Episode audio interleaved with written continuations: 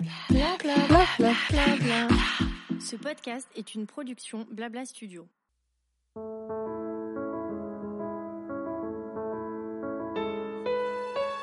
En tant que femme, les premières fois sont nombreuses tout au long de notre vie. Ces expériences peuvent être des découvertes, mais certaines sont parfois plus éprouvantes que d'autres et marquent notre parcours d'une pierre blanche. Lorsque l'on doit faire face à ces nouveaux obstacles, nous ne sommes pas toujours suffisamment armés, écoutés, informés ou soutenus pour les affronter de façon sereine. Bienvenue sur Nos Premières Fois, le podcast qui libère la parole féminine, créé par CCD, Laboratoire de la Femme. Je suis Didi et chaque semaine je reçois une invitée pour recueillir son témoignage et son expérience pour aider d'autres femmes qui, à leur tour, rencontreront la même première fois. Bonne écoute!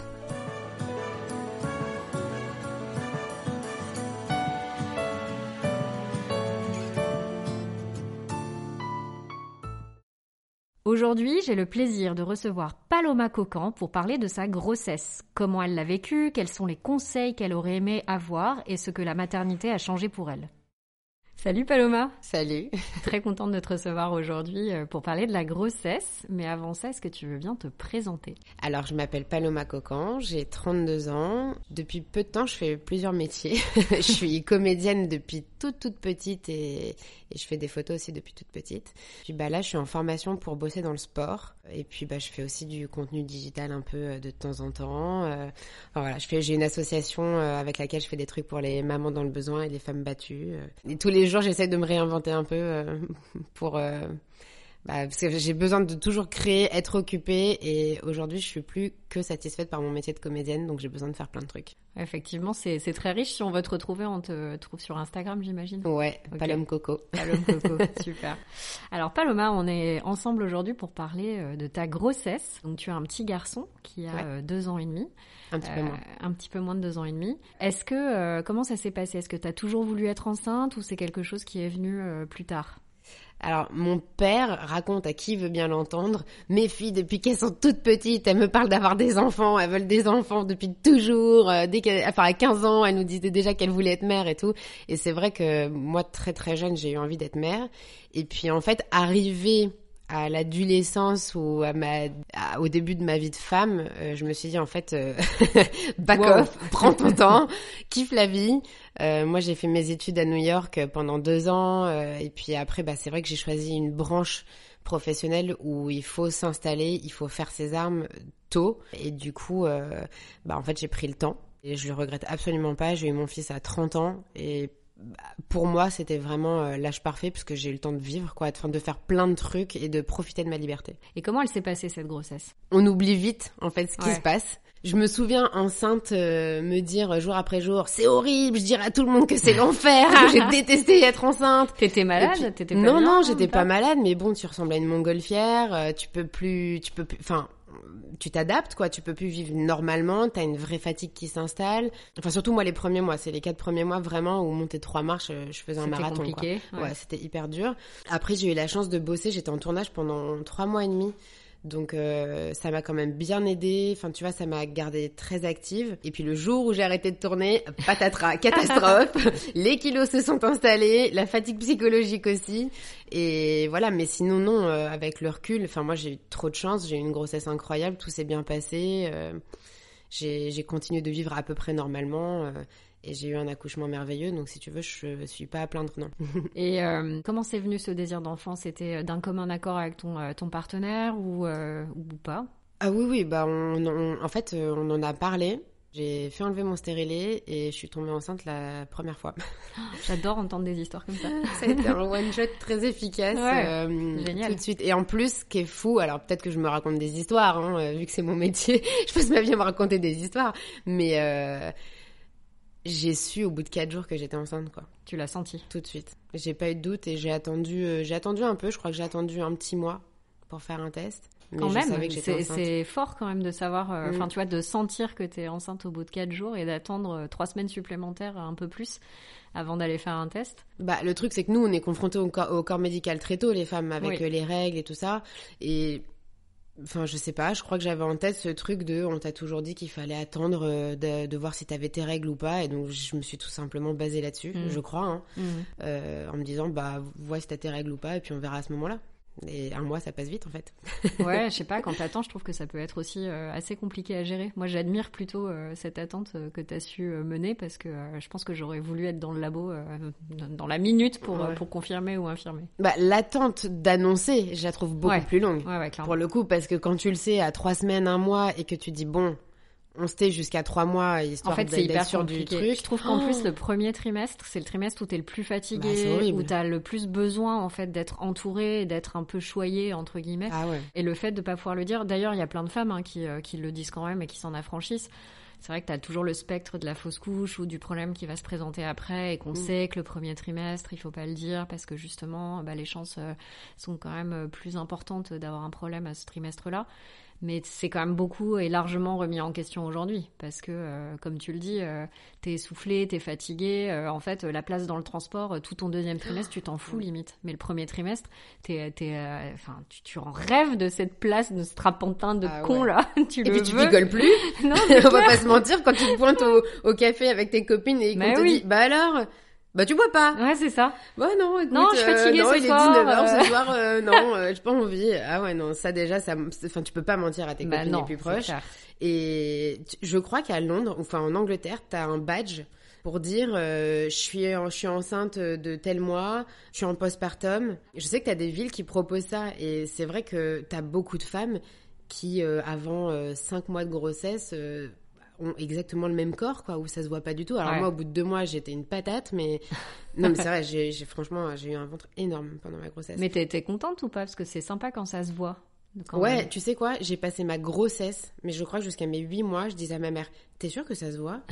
Je te jure, j'ai, j'ai un truc, et c'est marrant parce qu'avant de venir ici, je regardais mes photos dans mon téléphone pour voir un peu quelles avaient été les étapes importantes de ma grossesse. Et en fait, le truc qui me revenait le plus souvent, c'était putain, mais je suis énorme, j'ai un ventre, c'est un satellite. Et je me souviens demander à ma mère, mais très très souvent, mais maman, t'es sûre que ça se voit? Je suis pas sûre. Et j'ai pas, je, même encore aujourd'hui, j'ai pas, euh, j'arrive pas à conscientiser que j'ai été enceinte. Tu peux comprendre. Mais c'est un truc que j'ai beaucoup de mal à expliquer. À part cette phrase-là, je sais pas quoi te dire. J'arrive pas à expliquer ce truc-là. Bah, c'est un bouleversement énorme, en fait. Et toi, en plus, tu travailles avec euh, ton image. Donc, en plus, il y a une représentation certainement. Attention, c'est la minute psy euh, Didi. Non, mais c'est vrai, non, mais tu dois projeter quelque chose de ton image. Tu dois ah te représenter toi-même ce que tu es. Et en fait, quand tu es enceinte, ça passe tellement vite et ça change aussi tellement vite parce que ce qu'on disait entre le deuxième, le troisième mois où ça se voit pas du tout, le 5, 6, 7 où ça commence à se voir, peut-être même un peu avant, on est, on est toutes différentes par rapport à ça. Ton corps, il faut s'adapter quand même. Moi, je m'étais dit, j'achète aucune fringue, tu vois, ça me saoule. Je vais ah pas acheter des fringues de femmes enceintes euh, pour les, pour les porter. d'être en Et eh ben, et eh ben c'est clair. et puis surtout, tu te rends compte que ton jean, c'est sympa de le fermer avec un élastique, mais euh, ça va pas le faire pendant 9 mois. Que euh, le, le, pull, moi, le nombre de pulls que j'ai déformé parce que tu te dis, bon, bah, ça va, c'est bon, il a un peu, un peu loose, ça va le faire. Que dalle en fait ton truc après tu peux le jeter. Donc euh, voilà, je trouve que c'est très difficile d'avoir ce corps qui euh, se modifie radicalement et encore on ne parle pas du postpartum puisque ce n'est pas le mmh. sujet de l'épisode, mmh. mais quand t'as plus le petit bébé à l'intérieur et que t'as ton ventre qui est toujours bien là et tes formes qui sont toujours bien là et tes hanches qui n'ont pas repris euh, leur, leur place initiale et peut-être qu'ils les reprendront jamais ça, ça fait mal aussi quand même. Donc je comprends euh, ce que tu dis euh, complètement. Euh, c'est. Bah moi avec mon métier, si tu veux, c'est on peut en parler parce que c'est pas qu'une question de postpartum pour le coup. C'est que déjà pendant la en fait, j'ai rien pris jusqu'à six mois. Je prenais un kilo par mois. Alors j'ai eu la chance de pouvoir faire des, les massages Martine de Richeville et je ah, suis intimement convaincue que ce truc-là m'a sauvé la vie jusqu'à six mois. Bon, et au bout d'un moment, entre euh, le budget, la life et tout, tu dis, bon, je vais peut-être pas pouvoir assumer jusqu'à neuf, quand même, ça fait beaucoup. Et en fait, le jour où j'ai arrêté de tourner, le jour où j'ai arrêté ces massages et euh, où euh, je me suis retrouvée quand même bah, très, très, très solo à la maison, je me suis, mais, butée à la bouffe. J'utilise ce mot parce que c'est vraiment buté à la mmh. bouffe.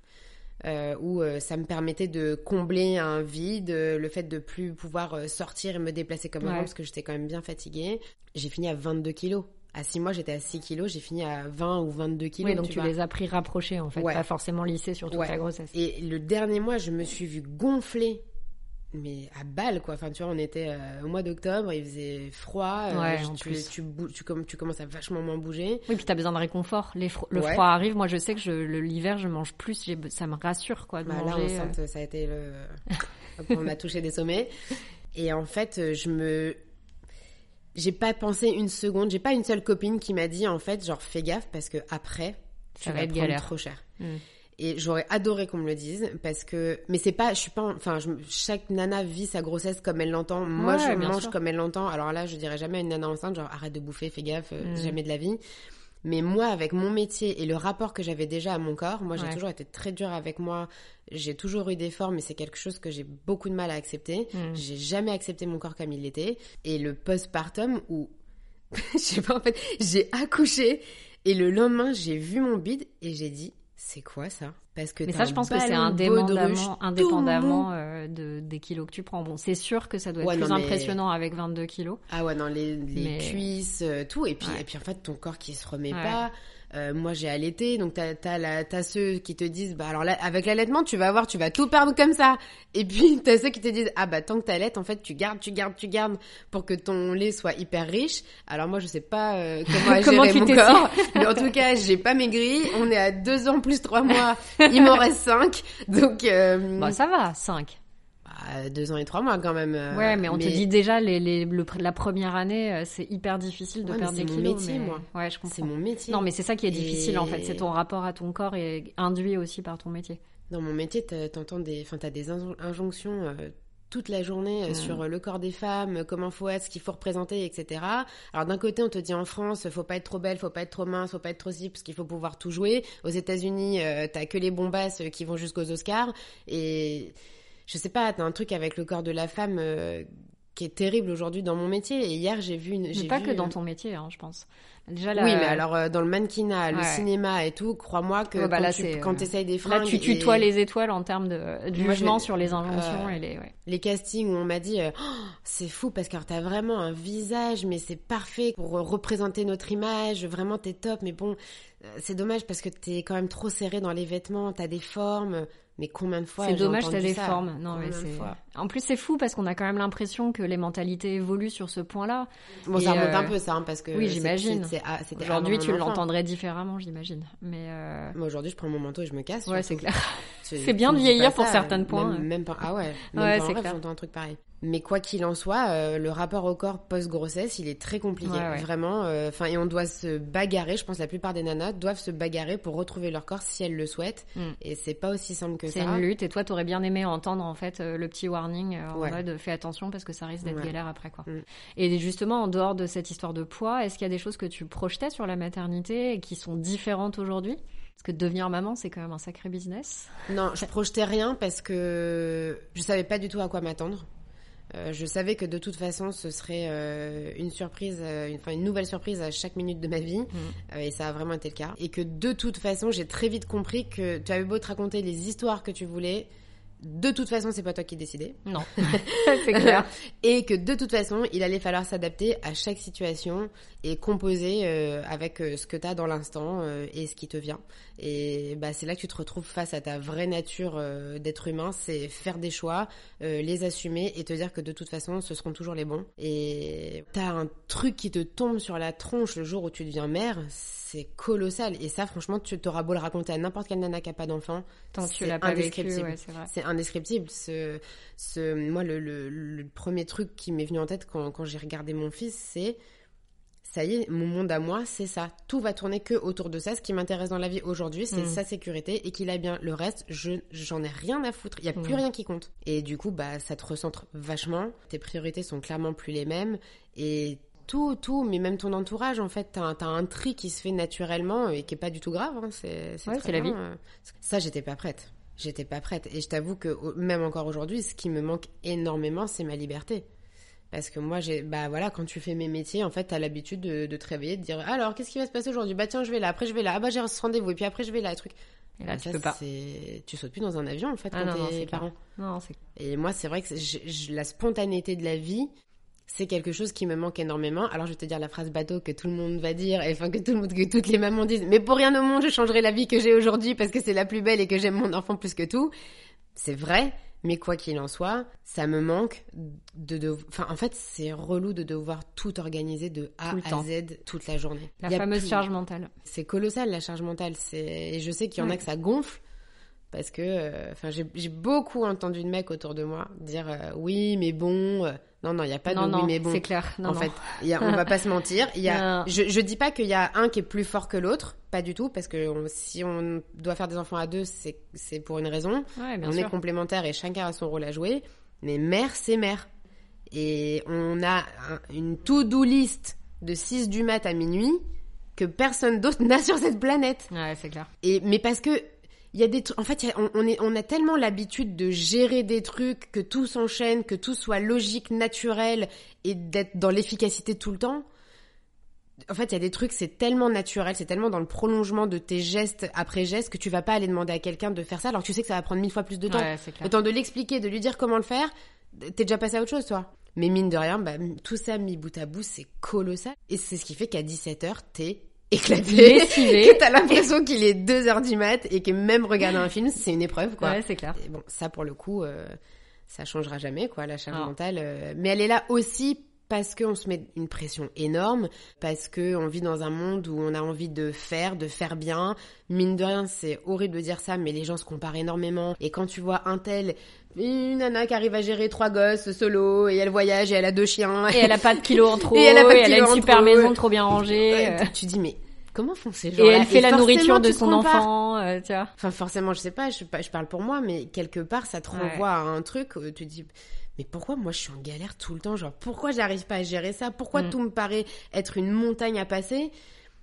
Mais dans le fond, je suis hyper fière de moi, je suis hyper fière de ce que j'arrive à Mm. accomplir jour après jour. Et ouais, moi, je trouve que je suis un super héros. Ouais, mais on est toutes des super Ah ouais, vraiment, c'est clair. Et c'est vrai que c'est dur à dire parce que tu vois, moi qui ai mis longtemps à tomber enceinte, j'avais pas envie de, de, de m'inscrire dans ce côté un peu super-héros parce que je trouve qu'il y a beaucoup de super-héroïnes aussi qui sont pas forcément mamans et qui sont aux prises Ah non, avec bien, plein de non, non, mais attends, je parle de super non, héros mais dans tu ce qu'on a vois, à faire toute bien la journée sûr. en tant que maman. Mais en vrai, et c'est ce que tu disais, c'est très juste, c'est que tant que t'es pas euh, passé par cette case-là, tu, tu peux pas euh, imaginer en fait ce qui va se passer, à quelle sauce tu vas être mangé. Et la grossesse, c'est exactement pareil. Toutes les grossesses sont différentes. Euh, déjà, euh, je veux dire, sur une première ou une deuxième grossesse, on vit pas forcément les choses de la même manière. Et puis même au-delà de ça, euh, voilà, toi tu dis t'as pris 22 kilos, t'en as d'autres qui vont prendre plus ou moins. Euh, t'as des l'acceptation, t'as des femmes, elles sont malades. Moi j'ai une copine, elle a vomi pendant 9 mois. Ah ouais. T'imagines?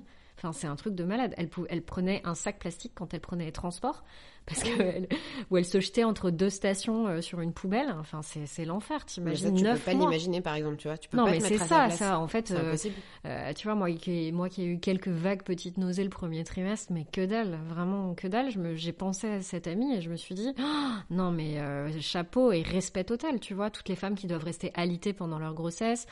Bon, et puis euh, celles Ça, pour qui ça se passe bien aussi, ouais. C'était Bah, surtout avec ton activité, Ah euh, ouais, t'as jamais été bah, limitée par ta grossesse, Non, jamais. jamais. Non. Même sur des castings ou des choses. Ah si, ah euh, bah si. alors ça oui. Ouais. Euh, j'ai eu la chance que mon planning de travail s'organise comme ça et que j'ai le tournage qui tombe à ce moment-là, où j'ai quand même tourné trois mois et demi, ce qui est génial. Et puis avoir tourné enceinte, c'est quelque chose, tu vois. Garder ces images, ça se voyait déjà beaucoup, donc garder ces images-là, pour moi, c'est un cadeau. Mais euh, c'est vrai que le jour où ça, ça s'est arrêté, rideau. Mm. Et moi, j'ai pas bossé. Donc du coup, j'ai pas bossé pendant trois mois.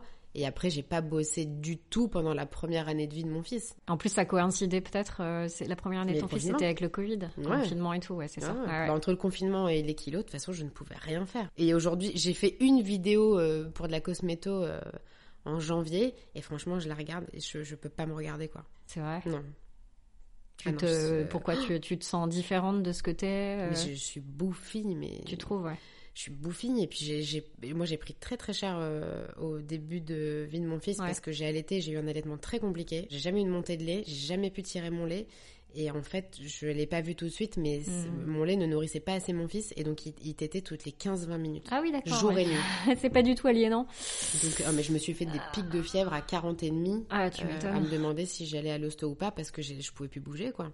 Et t'as pas voulu euh, laisser tomber l'allaitement Non, tu impossible, ouais. c'était impossible. Je m'étais mis en fait bah juste en fait moi si tu veux, j'ai été suivie par un médecin qui a programmé mon mon accouchement euh, quand j'étais à trois mois de grossesse. Donc ça déjà si tu veux, j'ai pas compris ce qui m'est tombé dessus à Et t'as pas expliqué pourquoi euh, Non, non, il m'a pas expliqué pourquoi, mais si, on m'explique. Bah, il m'a expliqué qu'une grossesse, je crois qu'une grossesse pour la Sécu dure 41 semaines ouais. et pour lui 39. Parce que apparemment, bah, 39 semaines, c'est là que le placenta est le plus efficace, que le bébé a le moins de chances de- d'avoir des problèmes d'oxygène. euh, Enfin voilà, c'est le moment optimum pour euh, pour accoucher. Et donc, euh, bah, si tu veux, j'ai dit, euh, euh, ok, enfin, je, je sais pas, je, peux, je pourrais vous dire plus tard. Enfin, moi, je sais pas si j'ai envie d'accoucher comme ça. C'était ta première j'y grossesse en rien. fait. Bah oui, c'est ça, ouais. Faut Une que première soit un minimum hein, euh, bah, spontané enfin, et que tu laisses la nature faire. Enfin, moi, mon point de vue, c'était ça. Et si tu veux, je pense que j'ai pas été bien préparée pour la... En fait, j'ai pas été bien préparée ni pour accoucher, ni pour allaiter, parce que quand on s'est vraiment retrouvé à l'expulsion,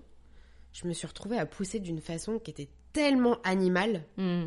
Je me suis étouffée. Enfin, je me souviens que mon médecin m'a dit Ah, c'est original Comme façon de pousser, parce que c'est vrai que je me re- je le vois me dire Ah, c'est original Ouais, bon, écoute, je suis en train de pousser là, donc fais-moi la paix, toi Tu vas pas, tu vas pas juger ce que je suis en train de faire. Mais je- on m'a pas bien appris à pousser. Enfin, je T'avais pas, en fait, suivi des cours de préparation à l'accouchement? Mais en fait, j'ai juste été suivie par une sage-femme et je crois que personne ne m'a dit il faut faire des cours de juste comment t'as appelé ça? Préparation à l'accouchement. Ouais, des cours de Normalement, le font les sages-femmes, ouais. Bah, je, oui, je pense que c'est ce que j'ai eu. Enfin, j'ai eu six séances où on m'a expliqué comment sortait le bébé. euh, elle me faisait un monito de temps en temps. euh. Mais elle t'a pas expliqué comment pousser, par exemple. bah, en tout cas, je me souviens d'une qu'une sage-femme m'ait dit après mon accouchement, euh, c'est pas comme ça qu'il faut pousser. D'accord. Et elles ont pas réussi à te guider au moment de l'expulsion? Tu te souviens pas trop? Franchement, en fait, le- la péridurale m'a mise tellement. Elle m'a défoncé la péridurale. Mm. Je le regrette un peu. Enfin, et pourtant, j'avais demandé la péridurale la moins dosée possible. Enfin, même, je suis arrivée en me disant, genre, est-ce que je la fais, est-ce que je la fais pas? J'étais tellement pas préparée à, à l'accouchement physio que je me suis dit, bon, non. C'est peut-être mieux avec. Ce sera pour, un, pour une autre fois. Mais la péridurale, elle m'a, mais. oh, enfin, franchement, même les, les trois premiers jours de postpartum, j'avais l'impression d'être droguée. Ça m'a fait très bizarre. Et donc, du coup, si tu veux, l'accouchement, j'étais, mais, en l'air complet. Euh, donc, je me souviens quand même de ce qui s'est passé, mais ça va tellement vite. L'expulsion à proprement Ah parler. bah oui, oui. T'attends des heures et des heures et à Ah la ouais, fin, ça, c'est même clair pas que ça va en très 20 vite. minutes, c'est plié, tu sais pas ce qui s'est passé. ouais. Et puis, t'as ton petit qui- bébé, quoi.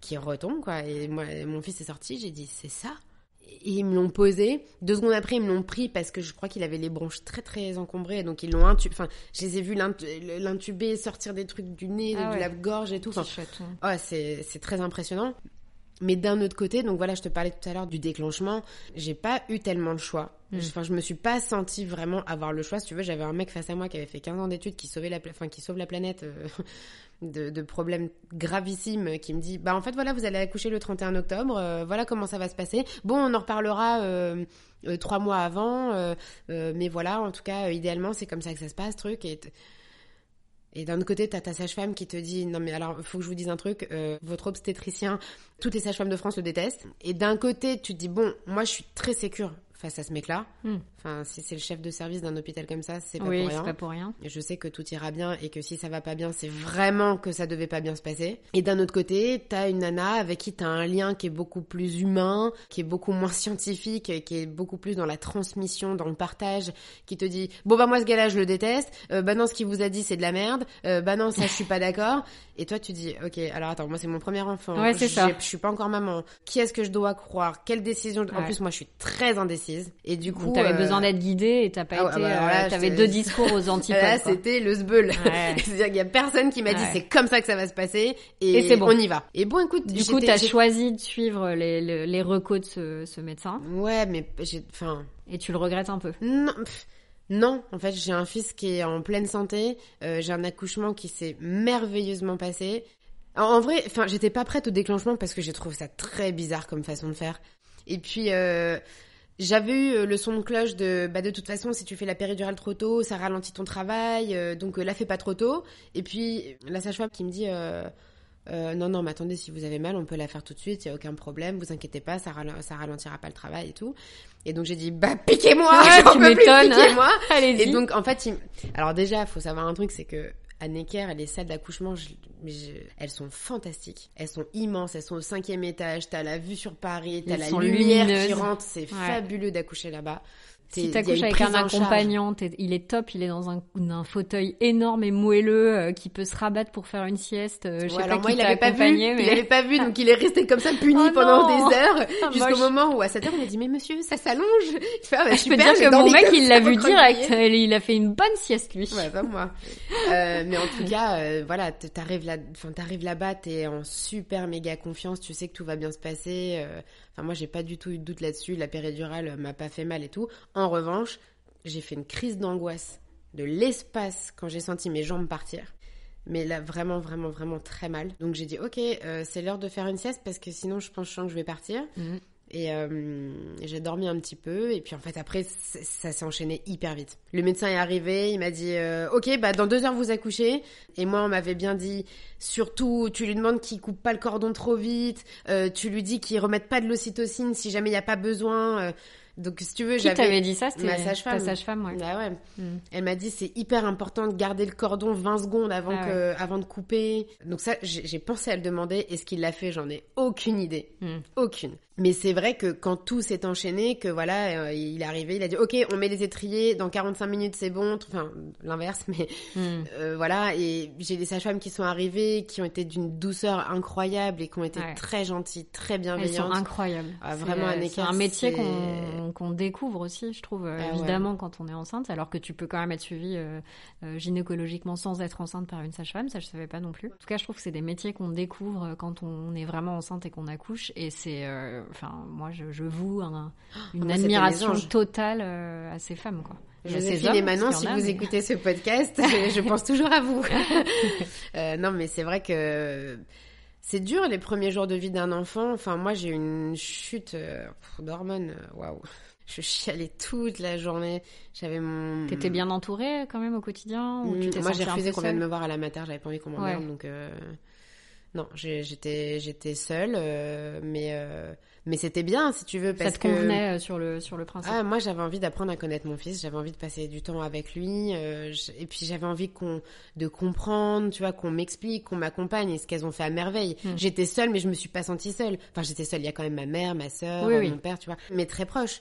Pas d'amis, pas de copines. J'ai deux, euh, deux amis qui sont venus Ouais. euh, parce que ça me faisait très plaisir de voir des têtes euh, que j'aime et voilà. Mais j'en voulais pas plus. hmm.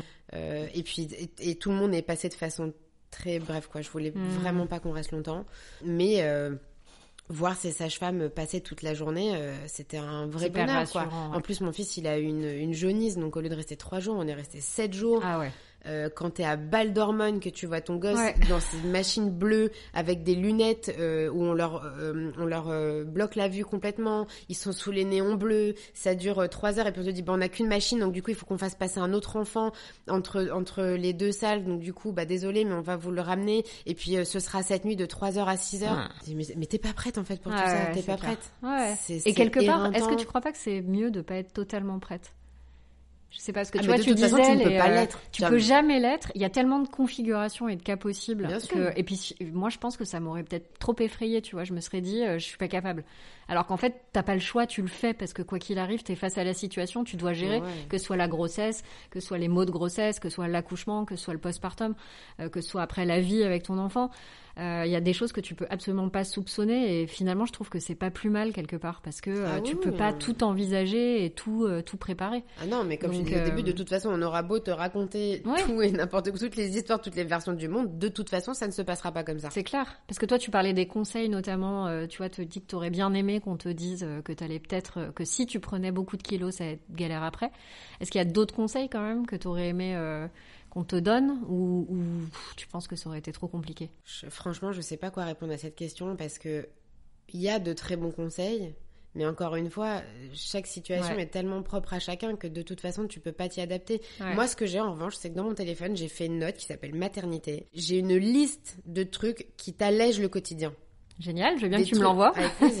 non, mais des trucs à avoir dans une chambre d'enfant Ouais. auxquels tu penses pas trop, euh, un type de serviette bien précis Ouais. quand il sort du bain ou moi au début je savais pas comment l'envelopper quand t'as juste des carrés qui Ouais. s'accrochent pas autour du cou par exemple bah ça tu vois t'as- peur que ton bébé il est froid c'est tellement petit le bain c'est franchement c'est très c'est tellement Très stressant impressionnant. le bain au début Ouais. ouah, genre, tu pleures moi je me revois à la mater avec les larmes qui coulent qui coulent qui coulent tenir mon enfant me dire le noie pas le noie pas je peux le toucher là je peux le toucher ah c'est En tout fait, ce qui est horrible, c'est qu'on dit ils sont Ah. pas en sucre et en même temps, ils sont, c'est tellement vulnérable. Enfin, il y a, rien de plus fragile qu'un nouveau-né, quoi. Ah c'est- Ouais, c'est Et en même temps, c'est des forces de la nature. Quand tu les vois, enfin, quand tu vois tous les efforts qu'ils apprennent à faire, à développer leurs mains, leurs pieds, le, quand tu les regardes manger, euh, quand ils commencent à ouvrir les yeux, c'est fou. hein. c'est incroyable. Ouais, Enfin, c'est complètement dingue.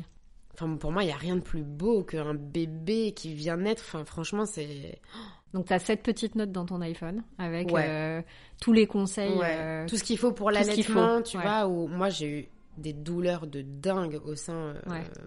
quand j'avais des crevasses de ouf et hum, bah tu vois euh, le lanoline plus le tulgras, merci parce que personne ne m'avait parlé du tulgras. Donc mettre ton mettre ton lait maternel, ensuite mettre du tul- du lanoline, ensuite mettre du tulgras, ensuite mettre les coquillages. Bah tu vois tout ça, moi on me l'avait pas dit. Bah ça m'a quand même bien aidé. Et donc euh, ouais, Ça, j'ai c'est fait des, ça, c'est j'ai des euh, conseils que tu peux donner aujourd'hui euh, si des copines te posent la question, Oui. par exemple. Ou, Mm. T'en parles un peu sur les réseaux ou pas du tout sur ton compte? Non, pas trop. Pas T'as- trop. T'as Je- pas je spécialement pas, envie euh, ou t'es pas. Je sais pas pourquoi, je sais pas, c'est c'est c'est une vraie question que je me pose en fait, mais vu que je fais beaucoup de choses, et ben je sais pas comment me positionner sur les réseaux. Je- en fait, j'ai toujours peur d'emmerder les gens. Je vois J'ai bien toujours tu peur qu'il y ait parler. trop de trop de conseils, Ouais. trop de trucs et à boire et à manger. Que c'est vrai que c'est dur de prendre cette position et d'être euh, juste, c'est-à-dire euh, ne pas être euh, moralisatrice Mm. et en même temps dire bah voilà comment ça s'est passé chez moi. Si ça Moi, peut aider, je, je, partage avec ça. Si plaisir. ça vous aide, tant mieux. Si, Ouais. si vous ne le voulez pas, le prenez Carrément, pas, c'est ouais. pas grave. Et c'est un peu ça le, le but des réseaux sociaux en même temps. Quand tu suis quelqu'un, c'est parce que tu t'intéresses à son Mm. mode de vie, à ce qu'il a à te proposer. euh. Et puis après, moi, je me dis aussi un truc. Enfin, c'est un truc que j'essaye de faire depuis quelques temps, c'est me dire qu'en face, bah, il y a quelqu'un avec euh, une histoire, des casseroles. Que s'il te raconte euh, un point de vue de cette façon-là, euh, il y a une raison. Mm. Tu vois. Ah ouais. Après, euh, bah, t'es pas d'accord, ça t'intéresse pas, euh, next. Ouais, exactement. Bah, ça, Mais tu, tu pourras jamais lutter contre le pouvoir des réseaux sociaux. C'est mal, enfin malheureusement, on a ouvert une porte euh, où il y a à boire et à manger. euh, Qui a- c'est- aujourd'hui, ça a une très très très grosse force. Euh, je pense qu'il faut beaucoup s'en protéger. Bah, parce qu'encore une fois, tu as des gens qui sont pas toujours bienveillants Mm. euh, là-dessus.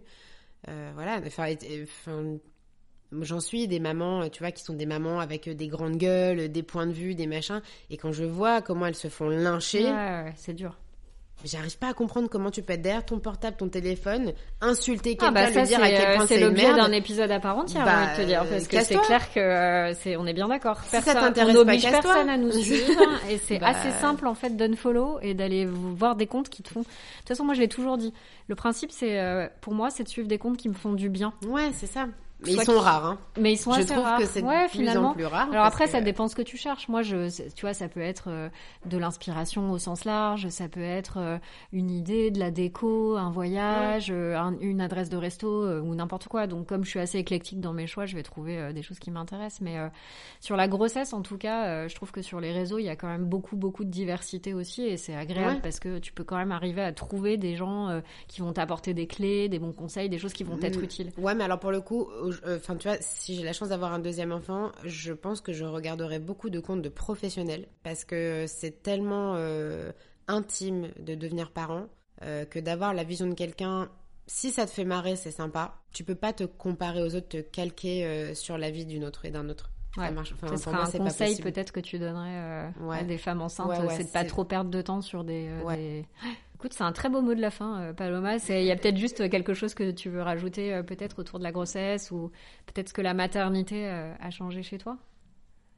Ah bah tout, Le- de A à Z. Non mais je justement j'ai pas trop envie de donner de conseils, mais juste ouais si je peux si j'en ai un à donner, c'est vraiment de s'écouter et de pas euh, faire euh, attention à ce qui se passe autour. En fait, quand on devient parent, euh, c'est l'instinct qui prend le dessus et bah il y a rien de plus vrai, de plus ancré, de plus naturel que son instinct. Donc euh, Pas toujours facile de l'écouter, mais il faut, euh, faut lui donner oui, une mais voix. quand- quand t'es quand t'es parent, t'as la responsabilité d'un enfant, de sa vie, de sa santé, de sa sécurité. C'est même si t'as l'impression de ne pas être à la hauteur, il y a un truc qui est c'est une force au-dessus de nous qui fait que de toute façon tu seras au bon endroit au bon moment. Et moi, ce qu'on m'avait dit et qui m'a beaucoup aidé, c'est euh, de toute façon, tu, tu es la meilleure maman qui puisse avoir. Bah ouais, De toute façon, il n'y en a qu'une. Donc, il n'en aura pas d'autres. Voilà. euh, Donc, et je me suis dit, ah ouais, c'est vrai, de toute façon. Et puis, tu donnes le, le, le meilleur de toi-même. Donc, à partir de là, euh, voilà, tu sais que euh, tu fais certainement pas tout parfaitement, mais en tout cas, tu, tu fais du mieux que tu peux. Et à partir de là, euh, c'est déjà pas mal. Mm. Merci beaucoup, Paloma, Merci pour, euh, pour ces échanges autour de la grossesse. Je remercie Paloma pour son témoignage et je laisse place au docteur Brigitte Letombe pour en savoir plus sur la visite préconceptionnelle ainsi que la première consultation de grossesse. Bonjour, je suis le docteur Brigitte Letombe, je suis gynécologue médicale et j'ai l'intention aujourd'hui de vous parler de la consultation préconceptionnelle. Alors je vous rappelle, mais vous savez peut-être pas, qu'il y avait des consultations prénuptiales il y a très très très longtemps, à mon époque. Aujourd'hui, il n'y a plus de consultation prénuptiale, mais il y a une consultation préconceptionnelle et cette consultation préconceptionnelle est rarement faite. Et ça, c'est vraiment dommage et c'est ce que j'espère vous faire euh, sentir à la fin de ce podcast. Quand on envisage aujourd'hui de faire un enfant, il faut consulter un professionnel pour voir si on n'a pas de facteur de risque particulier. Parce que cette consultation, elle va informer, elle va informer déjà sur la fertilité quand on projette éventuellement de faire un enfant. Elle va anticiper certaines pathologies, elle va euh, aussi euh, prévenir des pathologies et elle va surtout pouvoir organiser éventuellement, en cas de facteur de risque, un suivi de cette grossesse qui sera adapté. Donc qu'est-ce qu'on va faire dans cette consultation? Déjà, on va essayer de retrouver si dans euh, l'histoire familiale, il n'y a pas de maladie éventuellement héréditaire. Alors bien sûr, là je parle de la consultation féminine, mais on va poser des questions sur l'histoire masculine du partenaire. Est-ce qu'il n'est pas porteur euh, d'une anomalie? Est-ce qu'il n'y a pas dans sa famille des choses qui peuvent être héréditaires? Est-ce qu'il ne prend pas de thérapeutique? Est-ce qu'il ne fume pas? Parce que par exemple, le tabac, évidemment, ça va diminuer la fertilité chez la femme, mais chez l'homme aussi. Est-ce qu'il n'abuse pas de toxiques, euh, alcool, cannabis? Enfin, tout ça, ça peut avoir des répercussions sur les gamètes, que ce soit des gamètes masculines ou féminine. Donc, on va s'intéresser pour la femme à son histoire familiale aussi, bien sûr, à son histoire personnelle. Est-ce qu'elle a eu des antécédents gynéco? Alors là, on parle de la première grossesse, donc a priori pas obstétrico, mais peut-être que si. Si elle a fait des fausses couches, si elle a eu une interruption volontaire de grossesse, il y a eu des pathologies, il faut les connaître. On va s'intéresser à la pathologie éventuelle actuelle. Il y a des femmes, même jeunes, qui sont prises en charge, par exemple, pour une épilepsie, par exemple, pour d'autres pathologies avec des thérapeutiques au long cours, par exemple le diabète. Hein, ce sont des, des pathologies chroniques qui nécessitent un équilibrage de cette pathologie et souvent aussi de changer la thérapeutique, parce qu'il y a des thérapeutiques tératogènes. Donc c'est vraiment important pour ces femmes qui ont des pathologies et un traitement au long cours qu'elles puissent consulter non seulement un gynécologue ou obstétricien, mais aussi le spécialiste de leur pathologie pour adapter leur thérapeutique. Donc là, on s'est intéressé à cette femme à ce moment-là. On s'intéresse bien sûr à son état de santé, donc son poids, sa taille, son BMI. Hein. L'obésité est un facteur de risque éventuellement euh, qui peut diminuer la fertilité, mais qui peut aussi être un facteur de risque lors de la grossesse.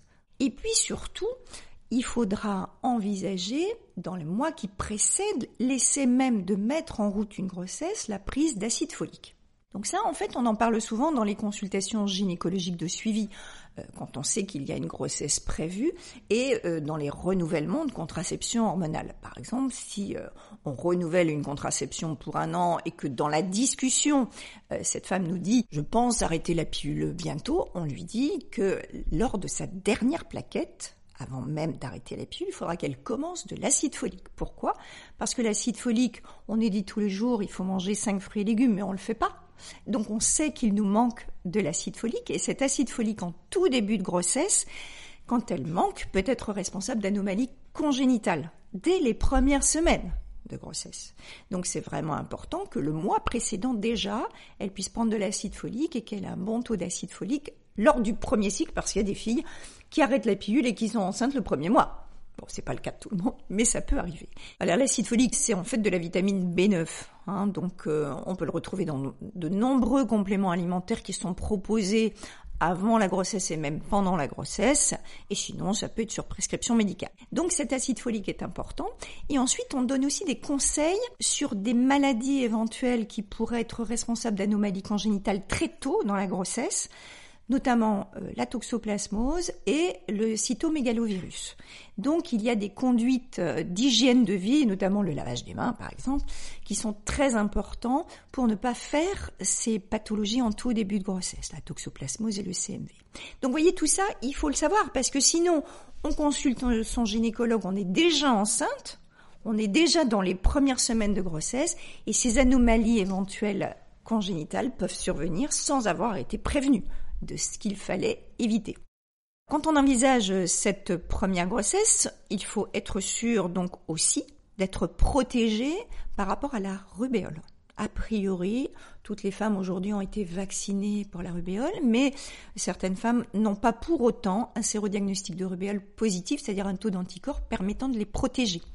La rubéole, c'est comme les virus dont je vous ai parlé juste avant, euh, c'est aussi dangereux en tout début de grossesse. On a un vaccin, on n'a pas de vaccin pour le CMV, mais pour la rubéole, on a un vaccin. Donc il faut que toutes les femmes qui envisagent de mettre en route une grossesse vérifient qu'elles soient bien immunisées pour la rubéole. Si elles ne le sont pas, il y a un vaccin que l'on propose, mais qui se fait sous contraception, pour qu'elles ne mettent pas en route de grossesse dans le mois qui suit le vaccin. Au niveau du vaccin, justement, on va proposer la vaccination éventuellement de la varicelle pour les femmes qui n'ont pas fait de varicelle, mais ça c'est pas recommandé euh, systématiquement. La rubéole, c'est recommandé.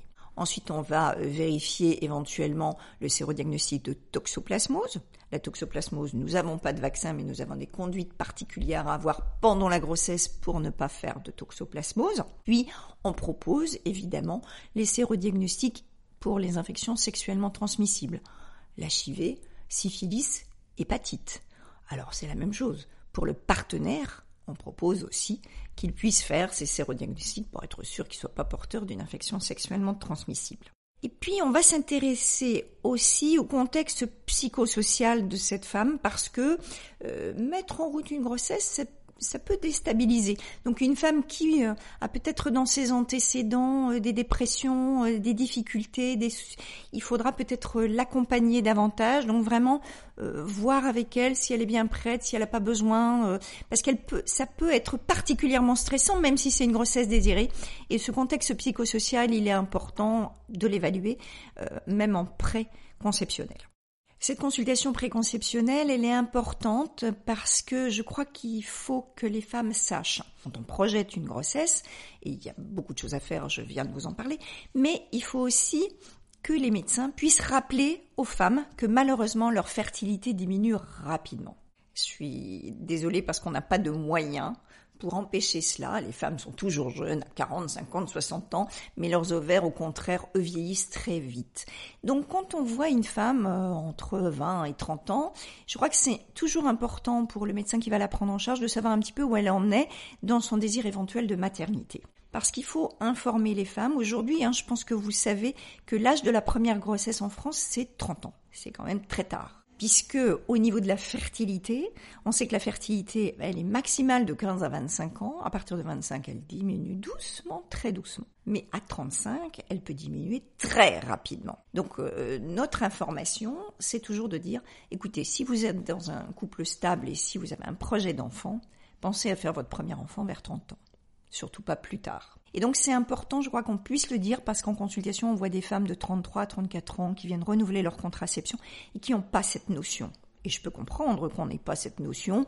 À 35 ans, on n'a pas du tout l'impression d'avoir des ovaires qui puissent être vieillissants. Donc c'est important de le savoir pour pouvoir justement parvenir à faire ce premier bébé. On a l'habitude de dire euh, que dans les années 60, on disait euh, un enfant quand je veux pour avoir accès à la contraception à l'IVG. Et puis maintenant, on dit plutôt un enfant quand je peux, puisque beaucoup de femmes repoussent leur grossesse un petit peu tardivement. Et moi, ce qui m'importe, c'est pas qu'elles puissent faire un enfant, mais qu'elles puissent surtout faire un enfant dans les meilleures conditions. Donc l'enfant le plus parfait possible et surtout avec un suivi de grossesse, un accouchement dans les meilleures conditions avec le moins de risques possible. Et c'est tout l'intérêt de la consultation préconceptionnelle. Alors évidemment, je vous ai dit que peu de femmes avaient accès ou venaient pour cette consultation préconceptionnelle. Donc il nous arrive souvent de voir les femmes au début de leur grossesse, elles viennent de faire un test de grossesse. Donc on leur donne le plus rapidement possible les informations que je vous ai données là sur les conseils, sachant que parfois ça peut être un peu trop tard.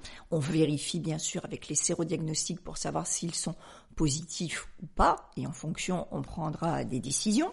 Et puis surtout, en fonction de la date des dernières règles, on essaie de dater le début de la grossesse. Alors j'ai l'habitude de dire que la prise de sang quantitative, l'HCG quantitatif, ne permet pas du tout de dater une grossesse. Une grossesse, elle est datée par une échographie endovaginale. C'est l'échographie qui date la grossesse. L'échographie, quand elle est faite dans les premières semaines de grossesse, va dater la grossesse à trois jours près. Donc c'est une échographie simple de datation qui va permettre de situer l'œuf, de voir si c'est bien une grossesse intra-utérine, et puis de nous montrer s'il y a déjà un petit embryon, une activité cardiaque. Donc cette échographie, elle est importante pour dater le début de la grossesse, et à partir de là, on va organiser le suivi de la grossesse.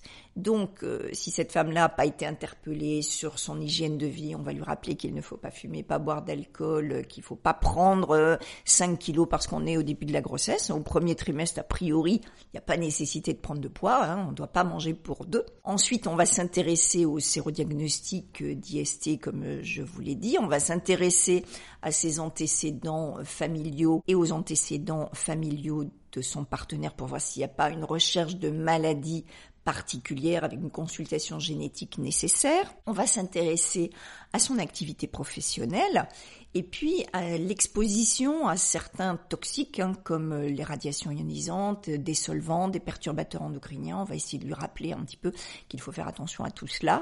Et puis on va euh, faire cette première prise de sang. Donc la première prise de sang, on va vérifier la numération formule sanguine pour voir s'il n'y a pas d'anémie on peut vérifier la TSH parce qu'il peut parfois y avoir une petite hypothyroïdite début de grossesse.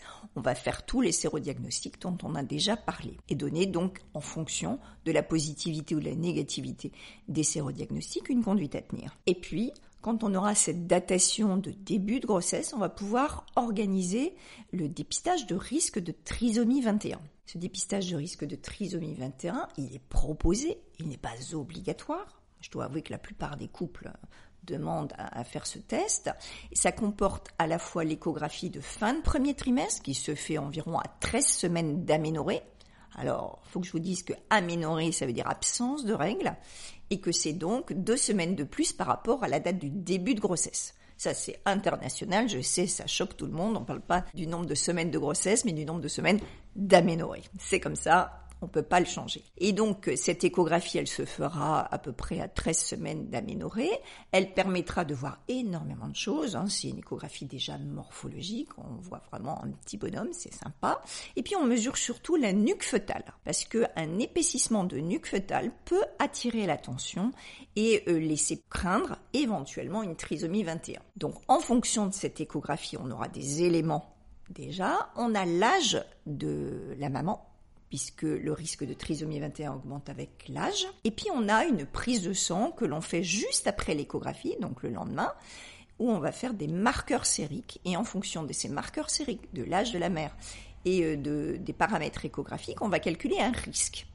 Ce sera un risque de trisomie 21. Tout cela est pris en charge.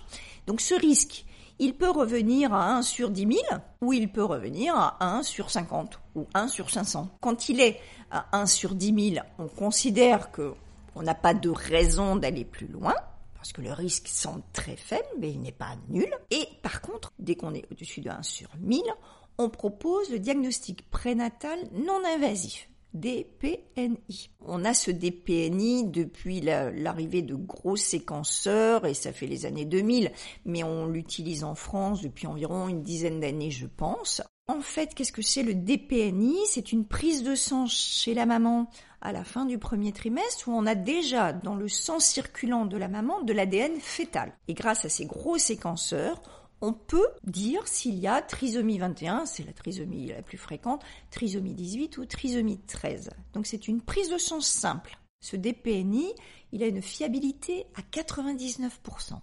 C'est-à-dire que si cette prise de sang parle de trisomie 21, a priori il y a trisomie 21, mais on va encore aller plus loin.